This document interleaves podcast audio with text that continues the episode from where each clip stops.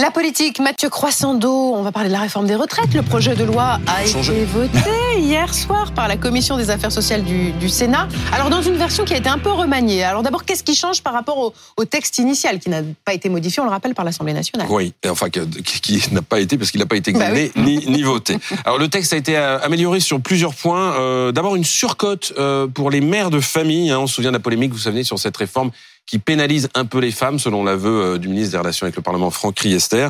Eh bien, les sénateurs proposent une surcote euh, pour, entre la 63e et la 64e année pour les mères de famille avec une carrière complète à partir de deux enfants. Euh, c'est une surcote qui pourrait atteindre donc 5%. Ensuite, un CDI senior. Alors ça, c'est une trouvaille pour pousser les entreprises à recruter des salariés de plus de 60 mhm. ans. Euh, les sénateurs proposent que les employeurs soient exonérés de cotisations familiales sur ces salaires-là. Et puis l'index senior, vous vous souvenez, euh, euh, qui lui avait été avait fait beaucoup parler. Donc c'est l'obligation faite aux entreprises de faire une photographie de l'emploi des seniors euh, dans leur dans leurs effectifs. Eh ben elle s'appliquera finalement cet index s'appliquera pardon aux entreprises de plus de 50 salariés et non aux plus de 300 non, c'est l'inverse, aux plus de 300 salariés et non aux plus de aux, aux plus de 50 comme le souhaitait le gouvernement. J'ai confondu parce que le gouvernement initialement avait proposé lui aussi plus de 300. Donc, euh, eh, même Mathieu on finit par, il a du mal à par s'y perdre. Euh, il y a d'autres marqueurs euh, qui ont été renvoyés en revanche au débat en séance publique. C'est des marqueurs importants pour les sénateurs de droite, notamment la question des carrières longues. Vous vous souvenez ouais. avait profondément divisé le groupe LR à l'Assemblée, avec notamment Aurélien Pradier. Hein.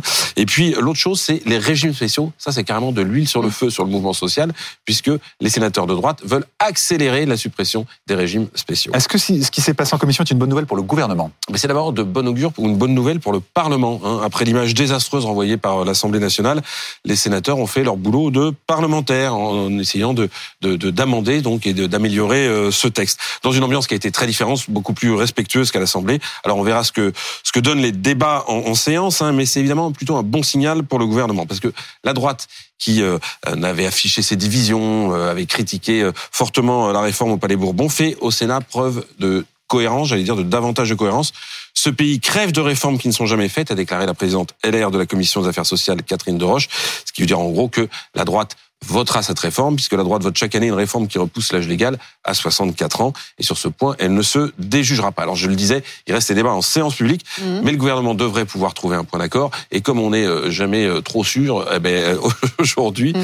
euh, Gérard Larcher, le président du Sénat, et Bruno Retailleau, le patron des sénateurs LR, seront reçus à Matignon, histoire de verrouiller sans doute tout ça. Et donc, début des débats demain en séance publique au, Sénat.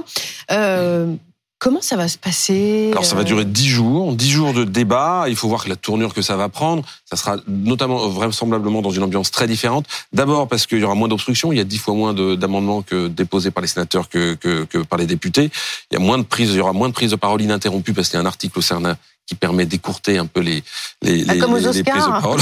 Vous avez une minute. Et puis ensuite, de toute façon, il y aura vraisemblablement un vote si euh, si euh, tout le monde est cohérent puisque la majorité au Sénat, on le rappelle, est détenue par la droite et par le centre. Mais ensuite, il y a une autre étape qui sera la commission mixte paritaire, où il faudra que députés et sénateurs se mettent d'accord. Alors, il y aura sept députés, sept sénateurs à qui reviendront la charge de, de, de, de, se mettre d'accord sur ce texte.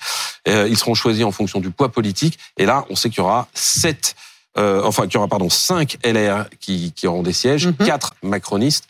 Donc, ça fera évidemment une majorité. Puis ensuite, le texte ira pour un vote final à l'Assemblée nationale. Merci Mathieu.